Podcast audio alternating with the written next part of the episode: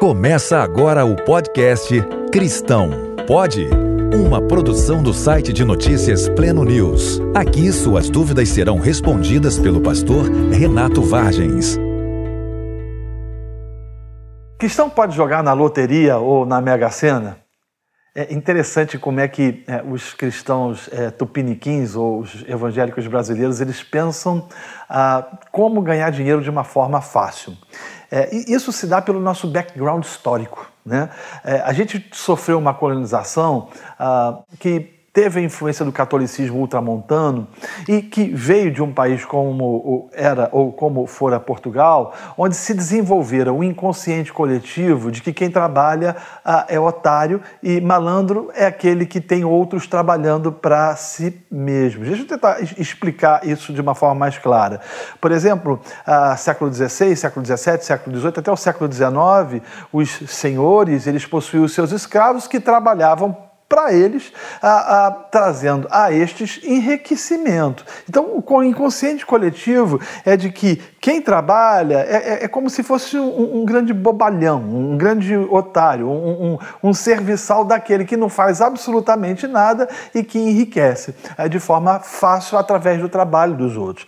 Esse inconsciente tomou conta do brasileiro de uma forma muito interessante, porque você vai perceber é, no Brasil essa ideia de que trabalho ou, ou, trabalhar não vai fazer com que eu prospere, não vai fazer com que eu enriqueça. Eu preciso ter alguma coisa que ah, contribua para o meu enriquecimento. E nessa perspectiva, as loterias elas caem como uma luva. É interessante que isso se contrapõe, por exemplo, à perspectiva da reforma protestante. Ah, os reformadores traziam uma ideia, ou tiveram a ideia, de que prosperidade se dá pelo trabalho e de que não existe nenhum problema no trabalho, ah, ou melhor, na prosperidade, desde que ela venha, ou seja, fruto efetivamente do trabalho.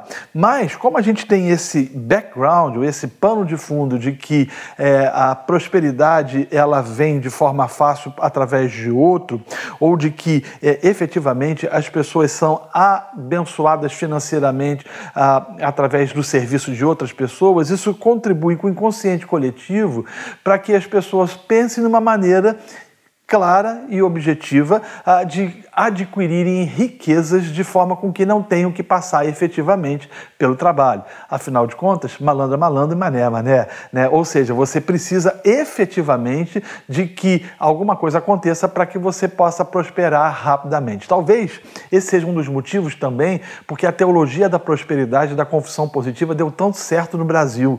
Ou seja, atrai as pessoas para que através de algumas regras práticas ela possa prosperar sem que com isso tenha alguma relação com o trabalho. Mas talvez você esteja perguntando, mas qual a relação disso com as raspadinhas, por exemplo, com, as mega, com a Mega Sena ou com a loteria toda? Porque eu trago no inconsciente de que se eu quero enriquecer, ou se eu quero prosperar, eu não vou trabalhar, mas eu vou investir efetivamente numa aposta. E aí você pergunta, mas qual é o problema? Isso ofende a Deus em quê? Ah, as escrituras você não vai encontrar uma proibição dizendo não jogue na Mega Sena. Né? A gente trata de algumas questões na Bíblia mediante princípios, é aquilo que em teologia nós chamamos de adiáfora.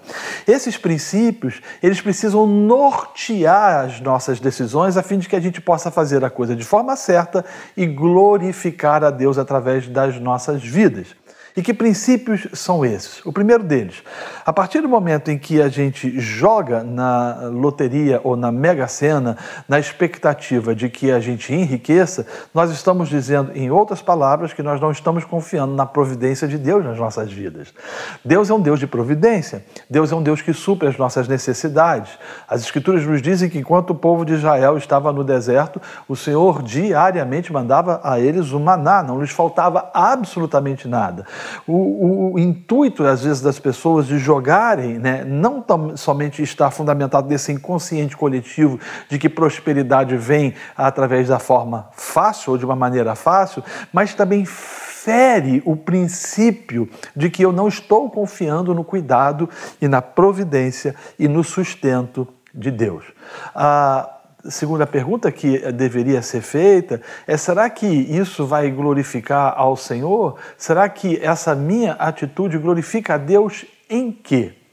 Eu, particularmente, não estipulo, não digo a ninguém jogue ou não jogue, mas eu sempre incentivo as pessoas a pensarem e a entenderem que prosperidade é bíblica, mas ela vem pelo trabalho e não de forma fácil. E segundo, que vale a pena confiar na providência de Deus. Você ouviu o podcast Cristão Pode? Uma produção do site Pleno News com participação do pastor Renato Vargens. Visite nosso site e redes sociais.